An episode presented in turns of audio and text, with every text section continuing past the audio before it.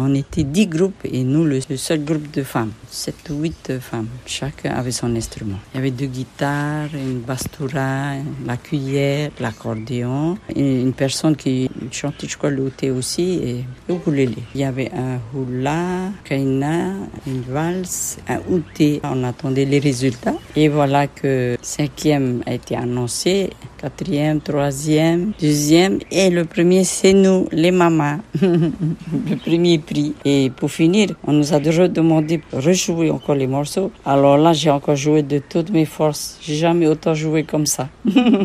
Melinda a alors 37 ans lorsqu'avec son groupe de copines, elle décroche le premier prix d'un concours de musique à Papara lancé par le maire de l'époque Touyanou Le Gaïk. Un concours qui va les rendre très populaires. Rapidement, elles sont approchées par un producteur local bien connu, Alphonse Bonfou. Alphonse Bonfou qui contacte euh, Carmela et demandait de, faire une cassette. Et c'est comme ça qu'on s'est réunis. Et, d'ailleurs, c'est lui qui a trouvé le, le nom du groupe, Super Maman. Parce que lui, il avait déjà son groupe euh, Super Boy, après Super Alphonse et Super Mama, nous alors les mamans.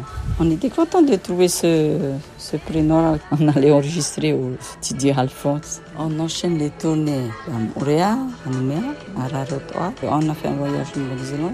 Le groupe est alors sollicité pour animer les anniversaires, les mariages, mais aussi dans les boîtes de nuit comme le Tamure Hut ou encore dans les îles du Pacifique. Le nom des Super Mamas lui valent des petites anecdotes rigolotes comme aux îles Cook. À Rarotoa, quand on est arrivé là-bas, on voit un, grand bus, mais nous, on arrivait, on était toutes minces à cette époque. Et je demandais aux mamans qui avait des couronnes là. Et on, est le groupe des super mamans qui viennent nous chercher. Après, la dame, elle, nous, elle me fait, ben, c'est vous J'ai dit oui. Elle s'attendait à avoir des big mamas, comme on dit là-bas chez eux, super mamas. Mais nous, euh, on était toutes minces à cette époque-là. Et jolies, elles étaient toutes là avec les couronnes pour nous accueillir.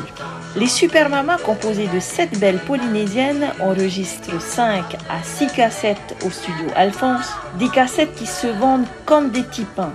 Aujourd'hui, chacune a fait sa vie. Certaines d'entre elles, comme Melinda à l'accordéon et Carmela à la guitare, sont encore sollicitées pour faire des animations.